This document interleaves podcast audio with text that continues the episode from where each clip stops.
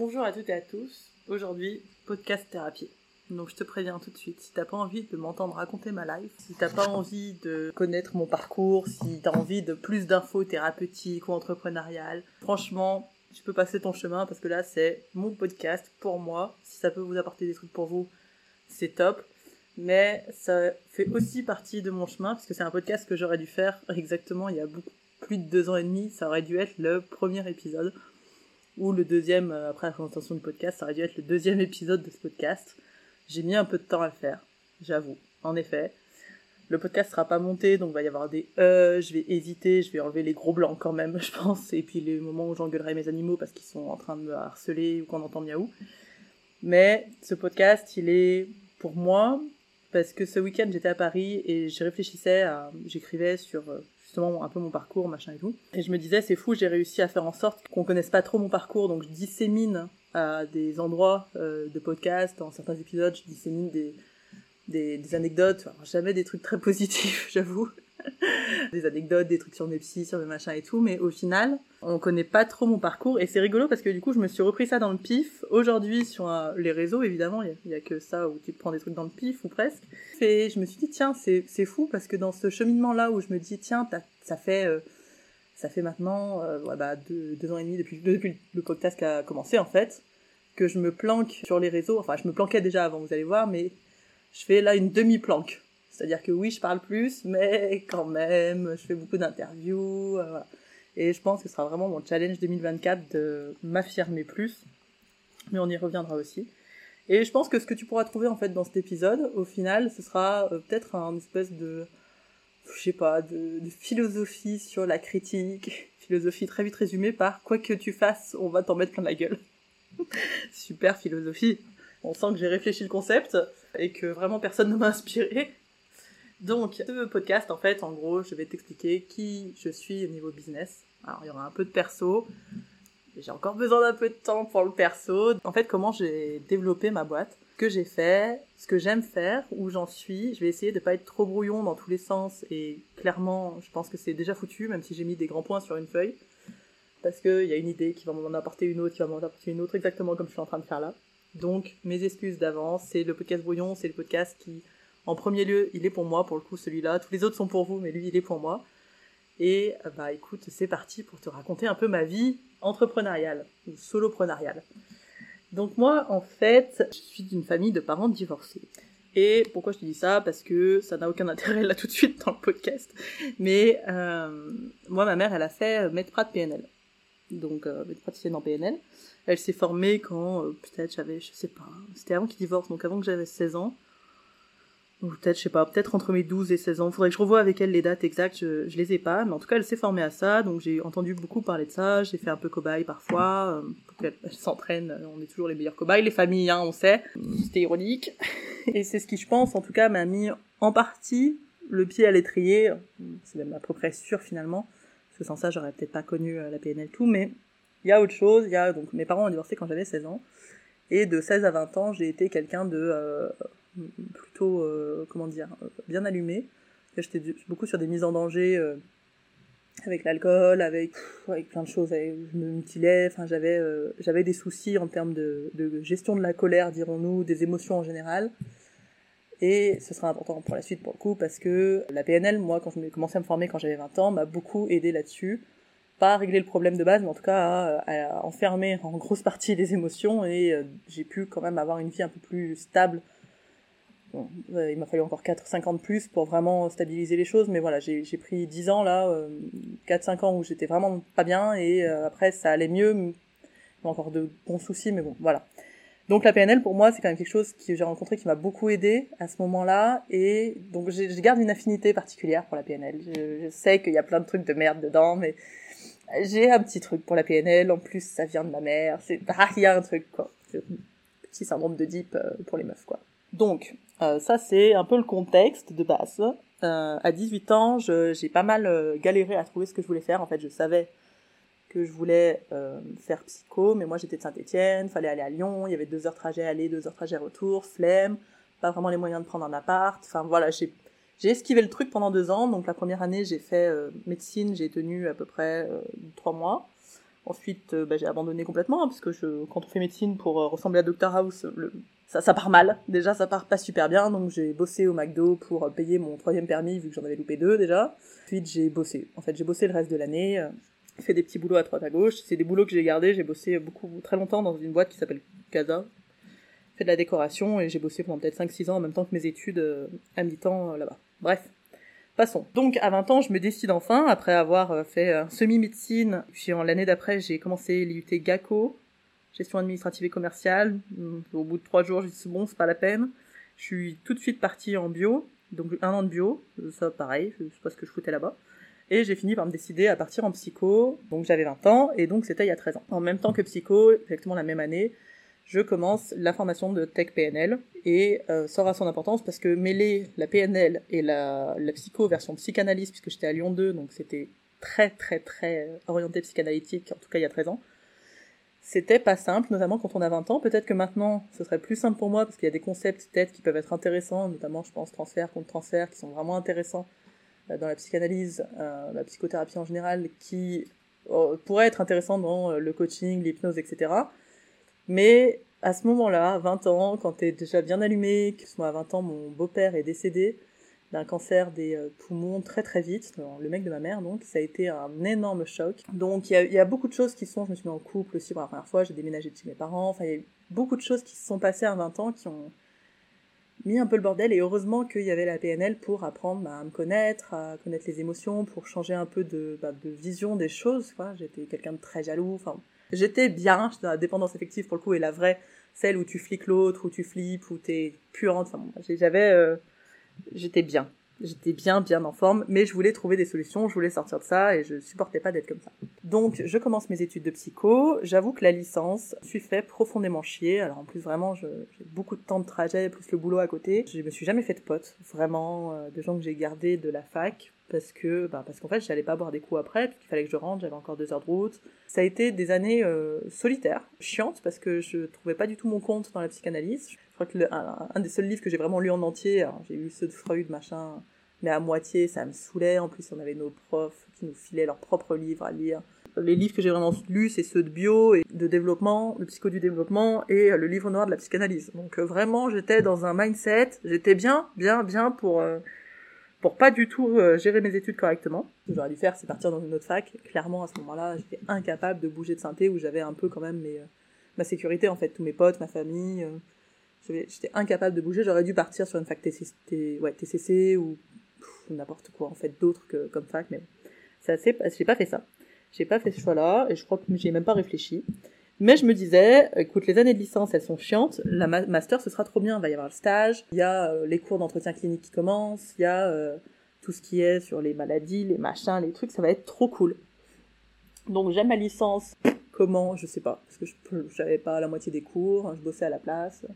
Je crois que j'ai eu ma licence grâce au stat. Cours où je me suis pas allée de l'année. Je me suis plantée de cours toute l'année, en fait. Et arrivé la veille du partiel, je demande les cours à quelqu'un, enfin on avait un groupe de révision, machin, et il parle d'un sujet, je dis mais c'est quoi ça, j'ai jamais vu ça moi. Et là je, je me rends compte que j'ai pas du tout, du tout, du tout vu le même cours qu'eux.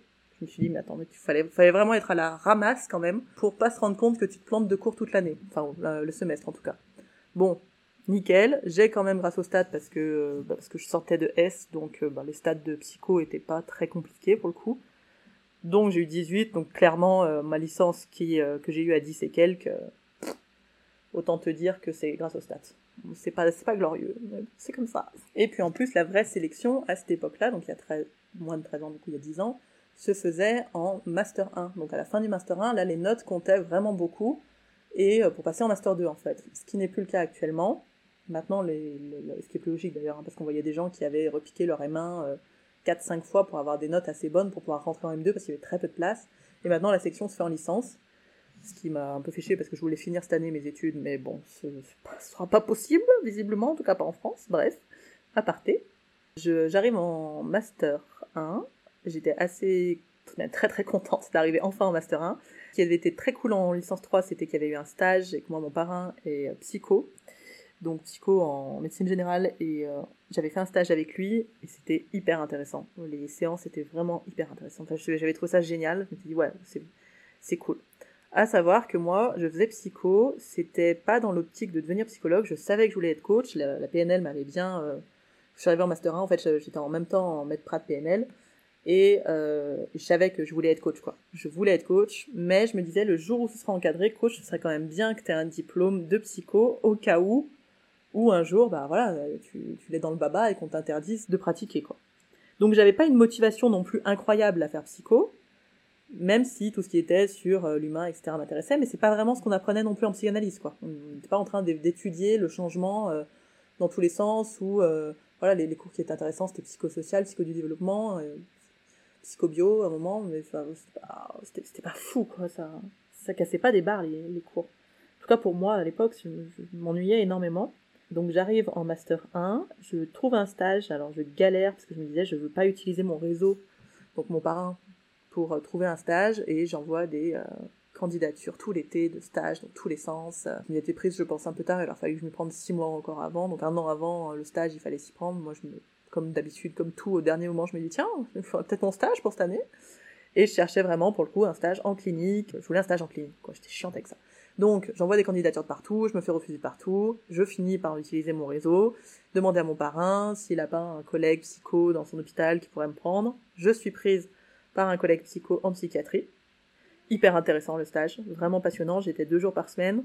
C'était vraiment hyper intéressant pour le coup parce que on a fait, bah, moi je pouvais assister à certains entretiens.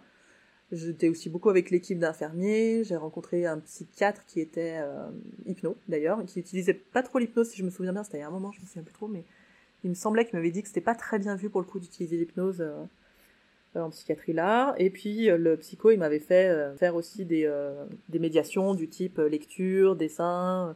J'allais dans, dans les salles avec les patients des fois faire des jeux, discuter et tout. Enfin, c'était vraiment un stage hyper intéressant. Je me dis, bah, en fait, psycho, c'est cool, quoi. Ce qui se passe, donc, c'est que, en tout cas, dans mon souvenir, et pour le coup, je pense que le souvenir est pas totalement juste, mais de ce que je me souviens, moi, c'est que finalement, à la fin de ce stage, on a une discussion avec le psycho où on rencontre un mec il me semble que c'était lui, je sais plus. Quelqu'un qui s'était mis des coups de marteau sur le crâne. Donc avec le crâne un peu euh, bosselé, défoncé, des, des des épingles. Enfin, enfin c'était un peu... Euh, bon. On rencontre ce mec qui parle pendant la séance de euh, comment il en est arrivé là, etc.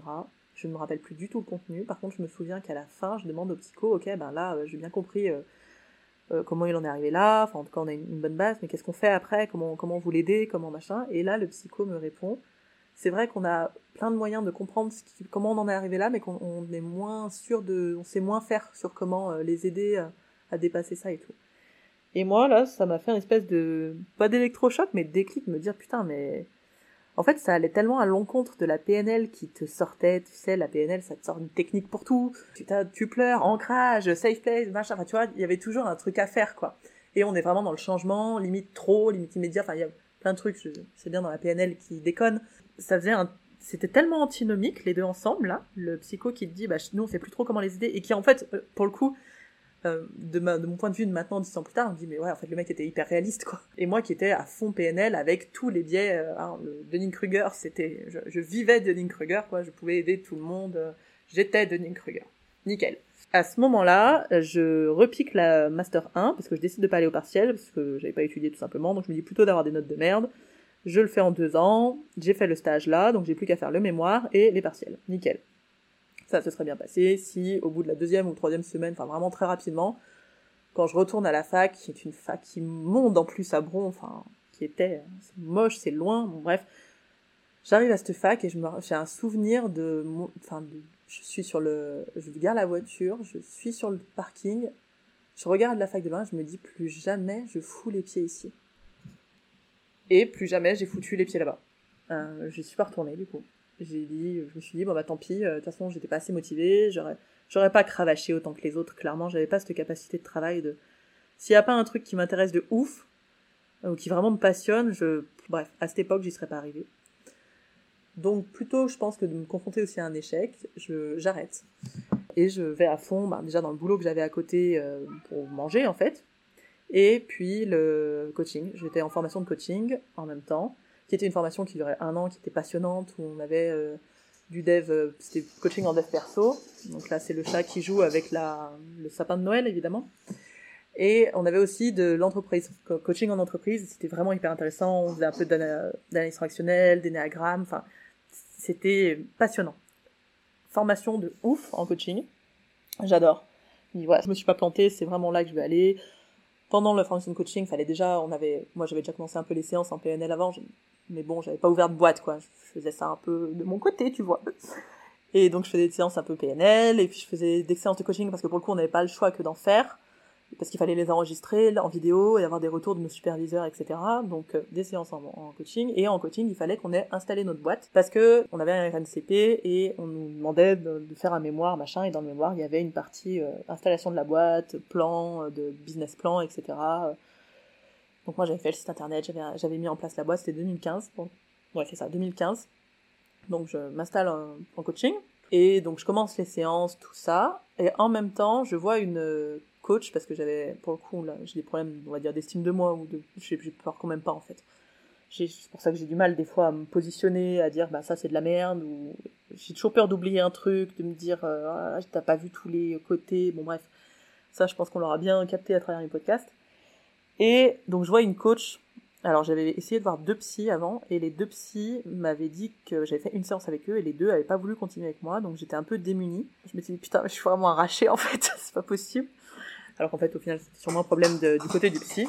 Et donc je vois une coach, et cette coach lui dit que je suis en formation de coaching, que je m'installe, et donc j'avais 25 ans.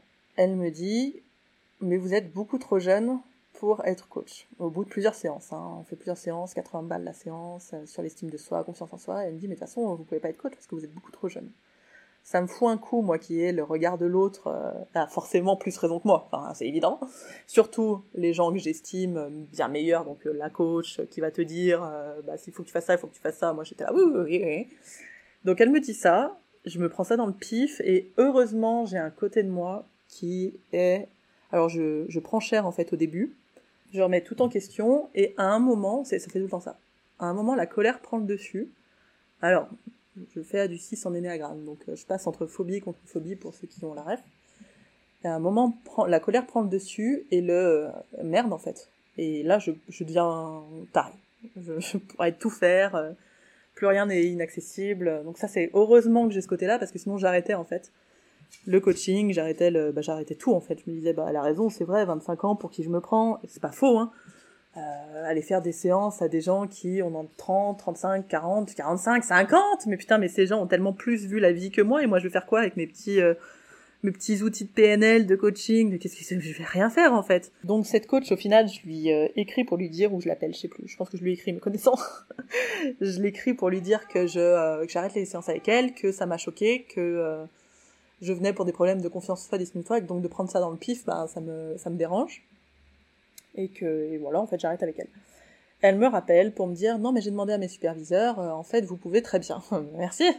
Je n'y suis pas. Bon, je crois qu'on a fait une séance de clôture, euh, mais on a arrêté là le parce que bon de toute façon pour moi la, confiance euh, était rompue quoi. C'était voilà, c'était fini. C'est intéressant dans le fait que je pense que j'y reviendrai, c'est que à 25 ans déjà, si j'avais écouté la critique ou le l'avis négatif de quelqu'un, j'aurais arrêté tout de suite c'est-à-dire que ça faisait déjà plusieurs années que je faisais des petites séances à droite à gauche. Hein, je faisais pas, j'avais quelques suivis, mais c'était euh, black, donc c'était voilà, j'étais pas installée. Euh, c'est pas de ça dont je vivais, voilà. Donc ça faisait un moment que je pratiquais, mais pour moi c'était pas euh, professionnalisé quoi. C'était de la pratique comme ça. Dans ma tête, je m'entraînais en fait encore. Donc ça faisait, bah du coup ça faisait cinq ans que je m'entraînais à, faire de la séance, à faire des de tout en fait, de tout, du questionnement, du, des protocoles PNL. J'étais retournée euh, beaucoup en PNL. J'ai fait cinq fois le tech et trois fois le prat. Donc j'avais bien intégré euh, la PNL. On pouvait retourner en personne ressource, un petit peu comme à l'arche quand tu peux retourner euh, plusieurs fois. Mais là, on avait une posture un peu différente parce qu'on aidait un peu le, formateur. Donc on nous appelait ça personne ressource. C'était trop bien. Je continue, bon gré mal gré. Je, suis à deux doigts de planter mon RNCP parce que, parce que j'étais terrorisée de faire des séances en vidéo donc euh, je plante toutes les vidéos qu'il fallait rendre. Euh, alors le coach me laisse d'autres chances et me permet de refaire un autre suivi en vidéo et de le réanalyser, machin et tout. Je, finis par avoir mon truc et donc j'étais installée. Donc 2015, j'ai commencé à bosser, vraiment pour le coup professionnellement, à commencer à bah, voir comment développer tout le bazar. j'ai jamais été quelqu'un qui euh, a des séances du genre 80 séances au mois ou même 60, je crois que mon maximum c'est euh, quarantaine, parce que plusieurs choses, ou j'ai pas réussi à développer comme ça, ou j'en avais pas besoin parce que moi je vivais avec mon mec à l'époque. Enfin voilà quoi, j'avais pas besoin de beaucoup d'argent, euh, je m'en sentais très bien avec ça, et euh, pas d'enfants, pas de crédit, euh, tranquille quoi, tout va bien. Jeune, nickel. Et donc j'ai été, donc il y a ça, j'ai jamais eu besoin de développer comme une malade, euh, j'ai jamais eu envie, parce que moi je suis quelqu'un qui, et ça j'ai très vite compris, et en plus on nous demandait de le comprendre assez vite dans le, la formation de coaching, je peux faire quatre séances maximum par jour pour être vraiment complètement aussi compétente à la première qu'à la dernière, c'est-à-dire autant à l'écoute, pas fatiguée et tout, j'ai une capacité d'attention de poisson rouge visiblement. Il y a des gens qui arrivent à, je vois François, hein, qui arrive à enchaîner sept séances dans la journée, mais moi je suis incapable de faire ça. En tout cas dans ma façon de bosser en coaching ou, ou le en fait, on nous a appris ben, à repérer les patterns, à voir comment les bouger, on est sur, les trucs sur la durée et tout. Euh. Je pouvais pas bosser euh, comme une malade tous les jours, toute la journée, quoi. C'était pas possible pour moi. Donc, euh, ben, je m'en sortais très bien avec ma quarantaine de séances, quelques ateliers de temps en temps, des gros plantages d'ateliers aussi. On avait essayé de développer des ateliers avec une masseuse, une pote masseuse, ça a jamais pris. Et on avait essayé de développer des ateliers aussi avec une photographe sur l'estime de soi, tout ça. Pareil, ça a jamais pris. Mais il y en a d'autres qui ont pris, euh, pas beaucoup, pas beaucoup.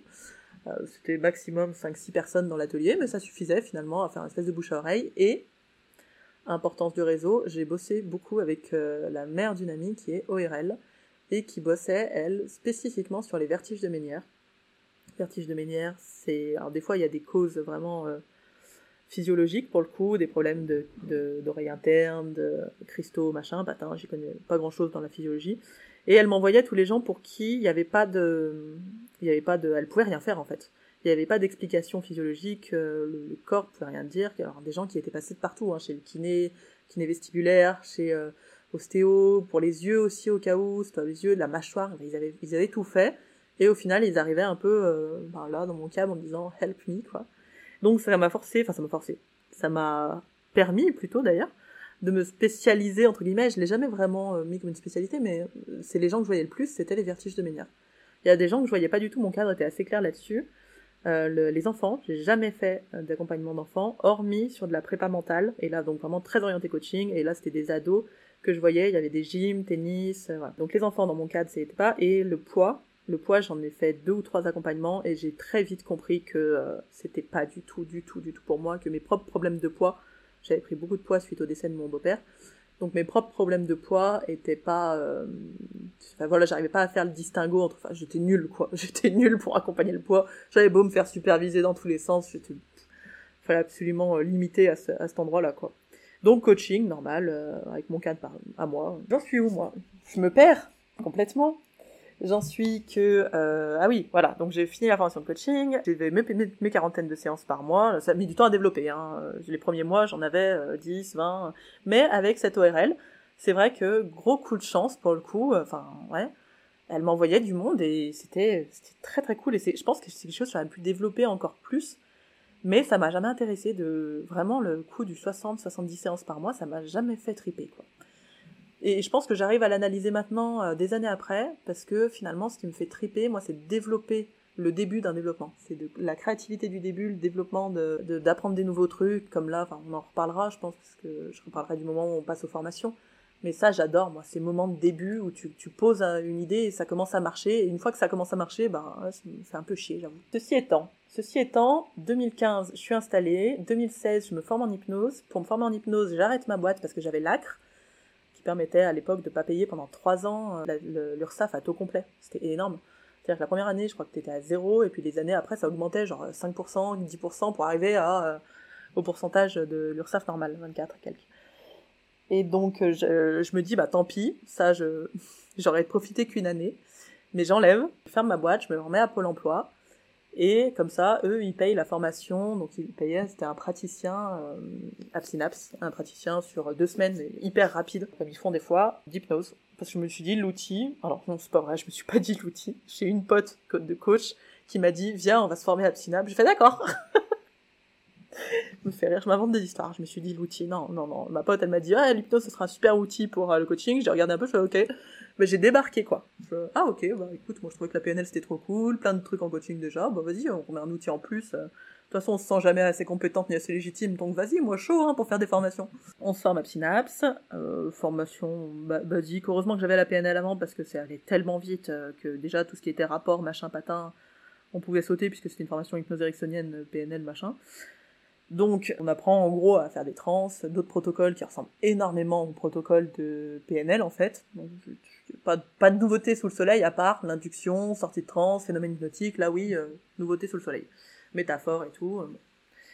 Et donc, je mêle l'hypnose euh, en 2016, à partir de 2016, à- aux séances que je faisais. Donc, euh, c'est en fait mon cadre a pas tellement bougé. C'est juste que c'est vraiment devenu un outil dedans.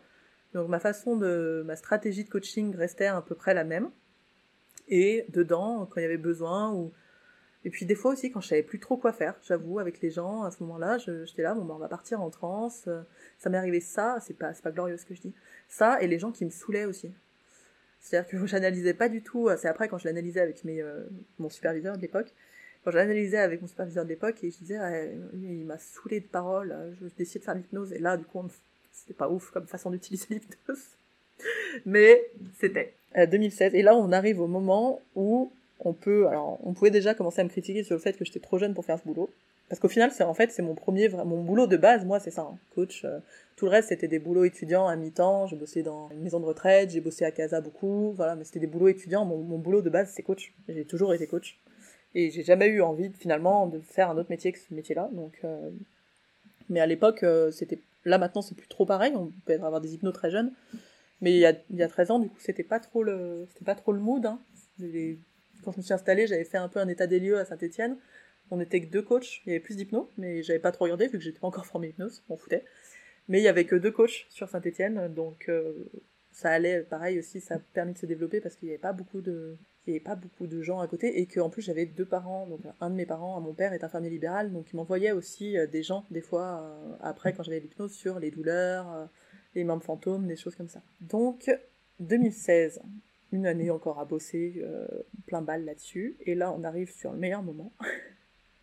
2017, j'ai une occasion en or qui se présente. Ma belle-mère, la nana de mon père, euh, se forme à Ressources Institut en hypnose. Elle est infirmière libérale aussi, et eux, ils visaient beaucoup les infirmiers libéraux pour l'hypnose parce qu'ils passaient déjà par leur. euh, c'est pas le FIFPL, leur OPCO, je, sais plus quel OPCO et ou cas. Et en fait, ils avaient donc deux jours sur la douleur, et ensuite ils essayaient de les faire rentrer dans le, bah, le praticien en fait. Enfin, le, ouais, le praticien, euh, c'était ça, ouais, c'était 10, 20 jours. 20 jours de praticien, donc ils commençaient en fait en attaque sur la douleur, tu vois. Parce que les, les infirmiers libéraux, c'est vrai que c'est plutôt logique. Et ensuite, ils les faisaient rentrer en, pour ceux qui voulaient et qui pouvaient se le faire payer par FIFPL. Et ils avaient des bons gros. euh, Enfin, ils se faisaient bien payer par FIFPL, les infirmiers libéraux. C'est pas comme nous avec nos 900 balles de FIFPL par, par an, tu vois. 750 peut-être même maintenant. Elle me dit, ils cherchent des formateurs là-bas. Là, tu vois le truc. Ça fait, allez, un an et demi que vraiment t'es installé. Certes, t'avais fait des séances avant, mais ça fait que un an et demi que t'as envie. Et toi, au bout d'un an et demi, tu te dis, est-ce que je vais passer formatrice? Ah bah ouais. Bah ouais, ouais. Allez. Occasion, je me dis, bah, tu sais quoi? Pourquoi pas? Ça permettrait de voir autre chose, challenger de ouf, parce que moi qui étais plein de flippé plein de trucs, voilà. En plus de gagner de l'argent, et en plus de pas faire pe- peser sur mes clients tous les besoins d'argent que j'avais. Puisque comme c'était que ça mon boulot, ben, tu connais, hein, quand on a que la clientèle, bah, tout pèse sur eux, en fait. C'est, c'est, s'ils viennent pas, euh, c'est la panique, enfin, ça peut créer plein de choses dans les relations, euh, font bah, c'est des fois pas ouf. Ça, c'est le joli, euh, ça, c'est la jolie explication. La moins jolie, c'est que, ah, ça fait de la thune en plus, c'est cool. euh, la... Et une qui était vraiment importante aussi pour moi, c'était apprendre des nouveaux trucs, challenge de ouf. J'ai toujours aimé les challenges, même si je suis quelqu'un qui flippe beaucoup. Les challenges, je sais pas, ça me, ça me fait vivre, quoi. Je, je trouve ça génial et, je suis un peu partisane de si t'as une euh, opportunité, c'est bien de dire oui et puis ensuite tu verras si vraiment tu restes dedans, mais c'est bien de dire oui au début. Donc j'ai dit oui, j'ai rencontré le patron de cette boîte, un peu à l'arrache. Il, il animait une formation sur Lyon, il m'a dit bah viens, euh, passe entre midi et deux, on discute, il avait oublié, nickel. Donc j'arrive, on discute un peu, je reste euh, début d'après-midi jusqu'à 4 heures, jusqu'à la pause je crois, je reste euh, pour la formation, je regarde un peu comment ils font, machin. Puis euh, ok, je revois ce mec, enfin il me, il me rappelle pour me dire bah on te propose, nous, on te paye le, la formation de formateur et euh, toi tu payes ça, je, je, je sais plus quelle somme je devais payer pour ça, je devais payer l'hôtel et puis je devais payer une petite somme et ils, ils complétaient eux. Et euh, du coup, comme ça, on... bah, t'es formatrice après pour nous, quoi. Je rencontre ce mec en janvier. En février, je suis dans les débuts de la formation. Et je crois qu'un mois plus tard, ils me balancent sur le terrain direct parce qu'ils avaient un formateur qui leur avait fait faux bon à Valence. Ça, je me souviens bien que c'était Valence. Je me souviens bien aussi le thème du module, c'était hypnose et dépression. Nickel. Tout va bien. C'était moi qui étais en dépression. Voilà. Il y a rien qui allait. Il y a rien qui allait, en vrai. J'étais pas, j'avais pas fini d'être formée comme formatrice. J'étais beaucoup trop jeune. J'avais qu'un an et demi dans les pattes de, de pratique. Je n'avais évidemment jamais fait de dépression puisque je travaille en coaching, donc ce n'est pas du tout mon cadre de travail, hypnose et dépression. Tout était pas bon. Et en même temps, le challenge était ouf. Évidemment, je dis oui. Teubé. En plus, j'ai du mal à dire non, donc euh, teubé, je dis oui. J'y vais, ça se passe relativement bien parce que les stagiaires sont adorables. J'arrive en disant euh, je suis flippée, je suis flippée, c'est ma première formation, euh, je suis flippée. Ça va que j'avais pas mal de contenu derrière, euh, je pouvais. J'avais beaucoup bossé, beaucoup, beaucoup, beaucoup la formation qu'ils qui proposait. Je l'avais bien mis à ma sauce et bah tout le contenu de PNL que j'avais derrière, vu que c'était quand même pas aussi, c'était un mix hypnose ericksonienne et hypnose générative. Donc j'avais quand même, voilà, j'avais des contenus, j'avais un un petit peu de cabinet terrain, mais vraiment pas assez pour le coup pour animer ça. Les stagiaires ont été tellement adorables. Moi, je sais pas, j'ai une formatrice qui arrive en disant, je suis terrorisée, c'est ma première formation, euh, je sais pas ce que, comment je réagis. Maintenant, je réagirais bien, parce que je suis passée par là, mais ils sont sympas quand même. Parce qu'il y a moyen de dire, putain, foutez de notre gueule, les gars. donc ça se passe bien.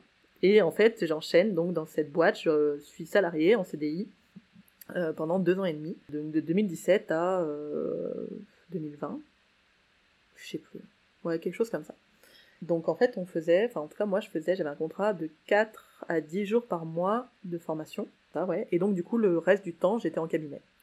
Et on allait dans toute la France. On avait, moi j'avais une préférence sud-est, donc là où j'étais pour qu'ils essayaient de faire un peu moins de bornes, quoi. Donc ils essayaient de nous caler euh, un peu où on était, mais comme des fois ils avaient des manques de formateurs et tout, au final on allait un peu dans toute la France. Je me suis retrouvée à Paris, euh, dans le Nord, en Bretagne, euh, Bordeaux, La Rochelle. Enfin, j'ai vraiment beaucoup bougé pendant ce temps-là. C'était trop bien. J'ai appris un nombre de trucs incroyables sur tout la gestion d'un groupe. Sur, en fait, c'était balancé sur le terrain. Démerde-toi. Sur l'hypnose aussi, sur comment simplifier les choses, comment simplifier l'hypnose, sur la pédagogie, j'ai appris que j'adorais enseigner, que c'était vraiment un kiff de euh, simplifier les choses pour les gens, de leur dire tranquille, tranquille, ça va bien se passer, on n'attend pas des trucs de ouf de toi, voilà comment tu peux faire ça de façon plus simplement, euh, plus simple et tout. Donc j'ai kiffé faire ça. J'étais sûrement pas la meilleure formatrice, j'étais sûrement pas la meilleure personne pour ce poste, mais j'étais là, j'étais là. Et ça c'est un truc qu'on peut me on peut m'attaquer assez facilement parce que actuellement on aime bien attaquer les gens qui sont formateurs rapidement en disant ouais mais eux s'ils étaient formateurs c'est parce que leur cabinet marchait pas. c'est possible. Ça peut être aussi une espèce d'op... Enfin, en tout cas, moi, comme j'ai eu une opportunité de malade, ça m'a bien arrangé aussi. Et évidemment, j'ai adoré faire ça. En plus, la boîte était cool parce qu'ils nous laissaient vraiment euh, gérer nos, euh, nos formations comme on voulait. Et je suis partie justement au moment où ils, nous laissaient moins gérer comme on voulait. Et, les conditions m'allaient plus, donc il fallait que je parte avant que ce soit le bazar. Mais euh, ça a été assez cool. Et en plus, Banco, pendant le Covid, j'étais formatrice, donc j'étais bien, quoi formatrice pendant deux ans et demi sur le terrain. Je continuais les séances. Évidemment, comme tu t'en doutes, quand tu as 4 à 10 jours de formation par euh, mois et que tu fais les allers-retours un peu partout qui des fois te prennent une journée complète, euh, ben, non, tu n'as pas la place d'avoir 80 séances en cabinet. Et comme je t'ai dit, moi je voulais pas avoir 80 séances en cabinet, donc c'est pareil, je tournais entre 30 et 40 séances de cab. franchement, l'époque était chouette. Et puis euh, ça s'est arrêté euh, parce que bah ouais moi j'étais j'avais c'est bon. Non c'était pas 2020 c'était 2019 fin 2019 novembre je dirais 2019 ça s'est arrêté parce que euh, les conditions étaient plus les mêmes la boîte avait plus les mêmes objectifs et il valait mieux que je parte parce que je peux être une très mauvaise salariée si ça va pas exactement dans le sens dans lequel je veux. Je suis complètement capricieuse comme Nana c'est affreux mais euh, je pense pas être une très bonne salariée quand ça va pas dans, mon sens et quand euh, j'ai un problème avec la hiérarchie, il faut qu'elle soit parfaite. Et personne n'est parfait. Donc, euh, je suis partie. rupture conventionnelle. Après, j'avais eu des demandes des stagiaires. Donc là, c'est pareil, opportunité. J'avais eu des demandes de stagiaires pour lancer des formations PNL. la boîte voulait pas lancer des formations PNL parce que c'était pas pris par le FIPL. Donc ils se disaient, ben, les gens payeront pas de leur poche. Et donc, moi, on m'a demandé dans plusieurs endroits d'en faire, donc je les ai faites. Donc là, pour le coup, à mon compte, j'ai fait les formations PNL, j'ai continué, en fait, pareil, mais euh, il y avait que moi qui prenais l'argent, en fait, plutôt que la boîte. Euh, donc j'ai continué pareil, à faire mes propres formations. On m'a demandé une formation sur le non-verbal, les émotions et tout. Je me suis dit, vas-y, chaud. Euh. moi aussi je fais, enfin je fais avec plaisir quoi. Et à ce moment-là, donc là on est année 2010, fin 2019, en 2019 donc Covid, je rencontre un mec qui est devenu mon mec à l'époque, qui me fait découvrir les réseaux sociaux. je sais pas où j'étais en vrai avant. Et il me fait découvrir, alors lui il était hypno, donc il me fait découvrir Laurent Bertin, Jean-Pierre Chaudot, euh, le groupe Hypnose. Je crois que j'étais dans le groupe Hypnose, mais genre en cachet, enfin genre j'y étais jamais, je parlais jamais quoi dedans. Le seul groupe dans lequel j'étais c'était celui de Synapse. Enfin vraiment j'étais pas sur les réseaux, mais je pense que je bossais en fait. Donc je découvre ce monde-là, le Covid aidant, je passe du temps dans, les réseaux, machin, euh, je me fais accompagner par JP, je commence à écouter les covisions de Laurent, euh, putain, intéressant ce truc de bosser en ligne, putain il y a vraiment des gens qui arrivent à bosser full en ligne, trop bien. Et donc la, formation euh, non verbale, je la passe en ligne aussi, elle était en présentiel et en ligne, et ça c'est décembre 2019, je la lance. Pour le coup, j'ai jamais vraiment relancé après, mais je lance le groupe Alpha, j'en vends une trentaine, euh, et donc je lance ça en ligne. Et en fait, c'est ce qui m'a décidé. J'ai eu une espèce d'électrochoc du Covid, où je me suis dit, putain, mais en fait, on peut vraiment bosser en ligne et euh, faire toutes nos séances en ligne. J'en faisais déjà des séances en ligne des fois avec les sportifs, machin. Mais on peut faire que ça, et en plus, ça permet de voyager. La meuf, elle pense voyage pendant le Covid, comme tout le monde. Hein. Et donc, je me fais accompagner après par... Euh, le premier vraiment qui m'a lancé euh, à développer des trucs en ligne, c'est JP, mais voilà, je remets un peu les trucs parce que j'ai vu passer là sur des forums que, en gros, je bosse, c'était JP qui m'avait lancé et je bossais depuis que, depuis, depuis, depuis 2019, donc pas du tout, je bosse depuis 2015 et euh, je me suis lancé avec mes petites ailes, tu vois. Mes parents m'ont lancé, ils m'ont jeté hors du nid. Et euh, voilà, j'ai un peu d'ego là-dessus, j'avoue. Mais je me suis tellement fait chier à développer ma, ma propre boîte que ça me ferait un peu chier que euh, qu'on me dise ouais, ça fait que trois ans que tu bosses ou que quatre ans. Machin. Un peu d'ego, j'avoue, j'ai un peu d'ego. Mais par contre, euh, gros, grosse prise de conscience avec Laurent et, et JP Chaudot sur putain, attends, mais du coup, moi, mon mode de vie, c'est quoi que je veux? Et moi, mon mode de vie, j'ai jamais voulu d'enfant. Pas un truc qui me fait triper. Et par contre voyager euh, découvrir des trucs apprendre ça ouais ça me ça m'enflamme de ouf quoi donc je continue mon petit cabinet. Vraiment pareil il n'y a pas grand chose qui change. Euh, avec le covid j'étais j'ai passé en ligne avec les gens qui voulaient continuer en ligne. Puis les autres après ils sont revenus en cab après. Et en fait du coup je commence à réfléchir. Et ça, ça processe. Je me fais accompagner par quelqu'un d'autre Romain Collignon euh, dans son accompagnement. Et là je rencontre que des gens qui sont en ligne et qui développent des boîtes de ouf tu vois. Je me dis putain mais c'est quoi ce bordel? Mais, mais j'étais où moi? Qu'est-ce que j'ai loupé? Avec eux, donc on développe une offre sur les débutants en hypnose, les débutants dans l'accompagnement en général, mais plus en hypnose, puisque comme j'avais quand même pas mal formé, vu, vraiment j'ai vu beaucoup de gens pendant ces, années-là, puisqu'il y avait beaucoup de formations, pas mal de gens qui, de nanas qui arrivaient pas à oser se lancer, et oui, ça vient de là, euh, qui arrivaient pas à, ouais, à, même des fois même à faire des exercices en fait. Rien que le fait de faire les exercices devant quelqu'un qu'elles considéraient comme le prof, machin, elles arrivaient pas. Et je trouvais ça trop dommage parce que ces nanas étaient hyper intelligentes, elles avaient plein de trucs à apporter. Et bah, comme d'hab, en fait, c'est toujours pareil. Ceux qu'on voit, les professionnels qu'on voit et qu'on entend plus dans beaucoup de professions, c'est les mecs, alors que la profession est largement représentée par les nanas, quoi. Petite cause féministe personnelle, je trouvais que c'était important d'accompagner, euh, j'avais pas osé à l'époque me positionner vraiment sur les femmes et je le fais toujours pas d'ailleurs, mais en vrai, c'était que des nanas que j'ai accompagnées, ou presque. Il y a eu un homme qui est arrivé en dernier. Et c'était important pour moi bah, de les accompagner à, bah, à, poser des choses, à euh, oser se lancer dans leur cabinet, à simplifier aussi les choses sur la technique, bref, voilà. Donc on crée une offre, et là, deuxième chose sur laquelle tu peux bien me défoncer, c'est que j'ai été donc coach de coach, quelque part, coach d'hypno, mais c'est pareil, c'est coach de coach en fait. Donc coach d'hypno, donc là c'est pareil, hein, tu peux y aller en disant ouais c'est pareil, ta cabinet marche pas, donc t'es coach de coach de coach, système pyramidal et, tout petit quanti, allons-y les gamins. Ok, donc allons-y, on peut on peut me tailler là-dessus, y a pas de problème.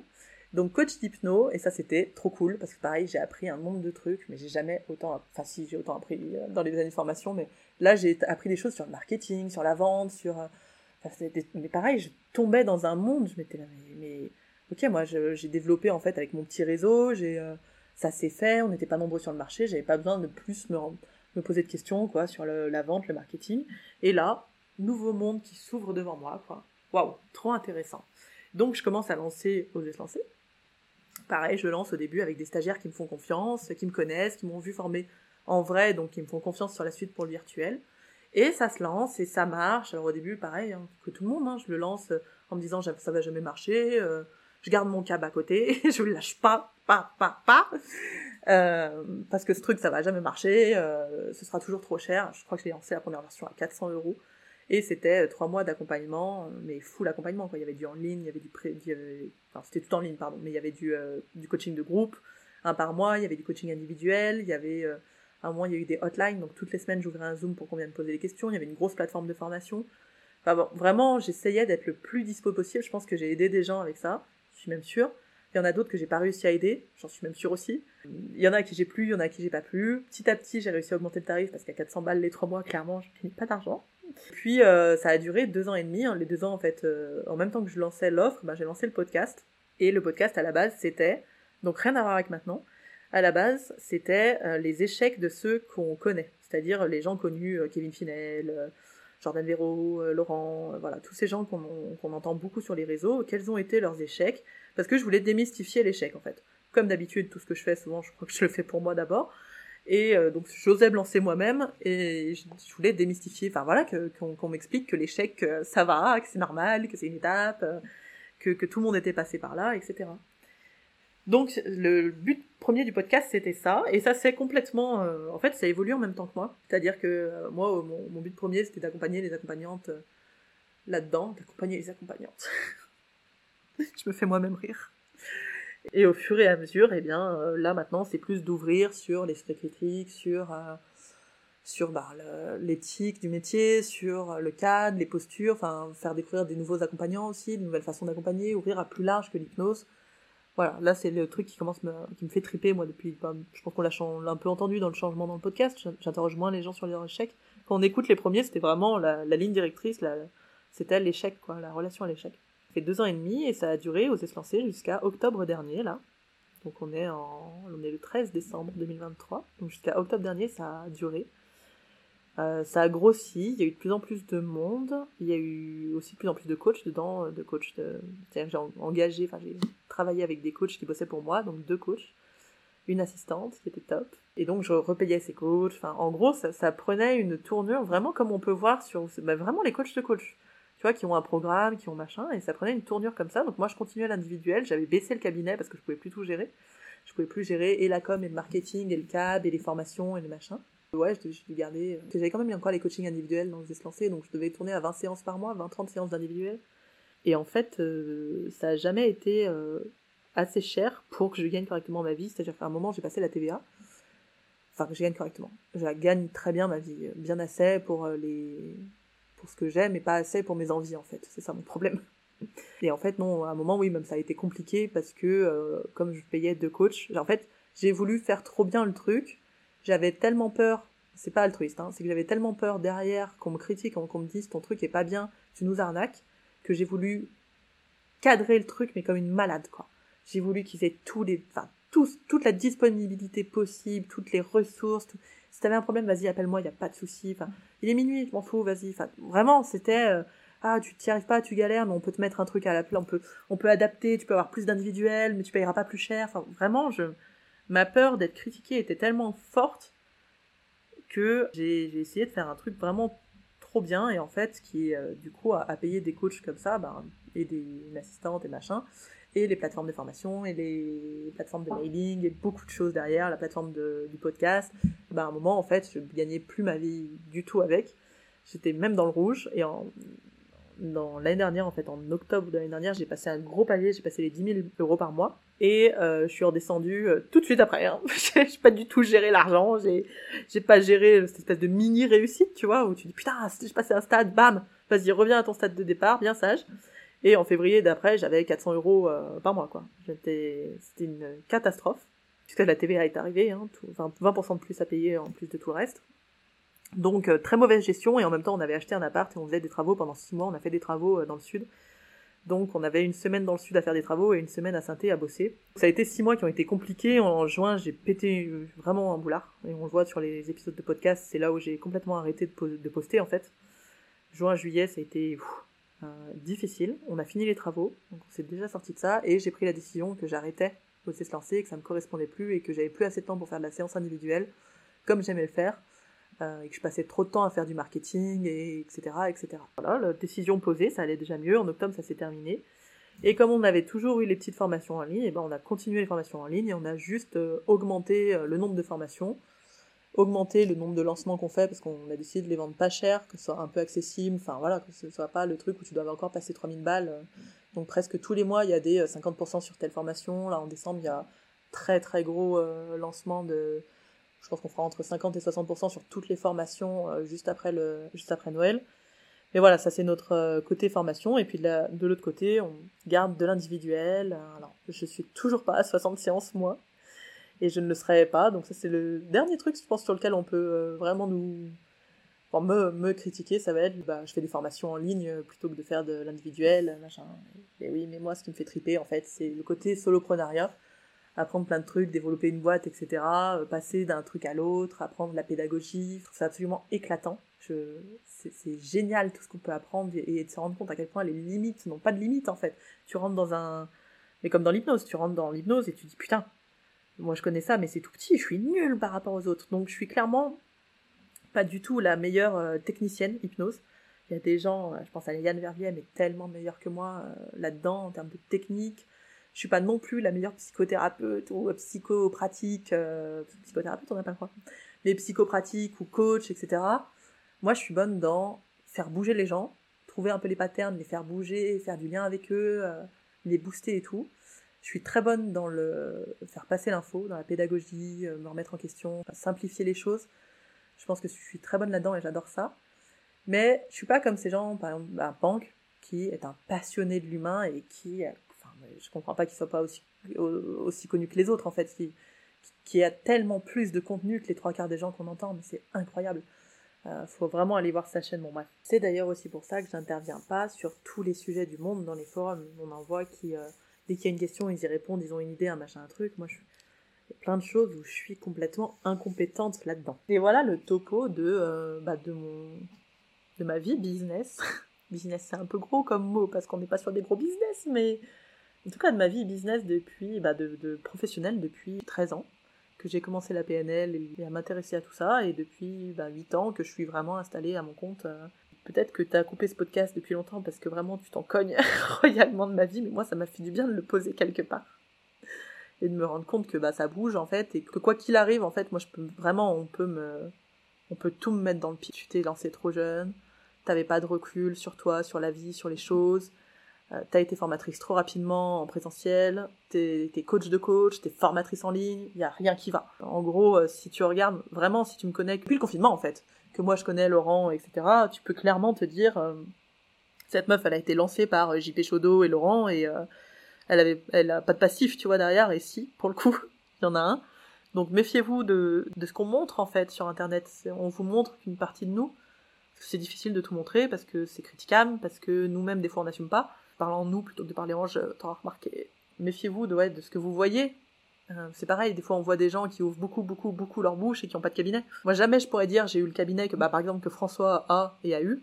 Lui, ça fait 10 ans qu'il est vraiment full hypnose et qu'il a fait largement 5-6 euh, ans à 80 séances par mois, quoi. Que là maintenant il baisse de plus en plus pour partir sur du spectacle et sur autre chose parce qu'on bouge tous, je pense, dans nos vies pro. Mais euh, je pourrais jamais dire ça et m'enorgueillir de, euh, de ça en disant, bah voilà, j'ai 50 ans d'expérience là-dedans, moi j'ai 33 ans, j'en ai pas 50 ans d'expérience, j'ai même pas 50 ans tout court, donc je suis encore très jeune, je suis pas mauvaise dans ce que je fais, mais je suis loin d'être exceptionnelle, j'aide du monde comme je peux, quoi qu'il arrive, tu te feras critiquer, il y aura un truc qui va pas, qui va déplaire à quelqu'un, qui, qui dira mais non, il aurait fallu qu'elle fasse ça, qu'il fasse ci, c'est si on écoute ça, on fait plus rien et, euh, et ça pique de ouf de ouf. Là, j'ai encore vu un truc passer il y a pas longtemps là sur moi. Je, quand je vois ça, j'ai envie de chialer. En fait, j'ai envie de chialer, j'ai envie de faire un podcast pour dire hey, aimez-moi. Mais euh, c'est l'eau en fait, c'est l'eau des réseaux sociaux déjà. C'est un choix aussi de ma part pour pouvoir voyager que de maintenant développer uniquement par les réseaux sociaux et par le podcast. Donc ça, c'est des choix euh, de, vie et de développement d'entreprise ces choix, on les avait moins quand même il y a 13 ans ou il y a 10 ans parce que c'était moins développé. En tout cas, dans ma tête, c'était vraiment. sur Facebook, moi, je, parlais avec des potes, quoi.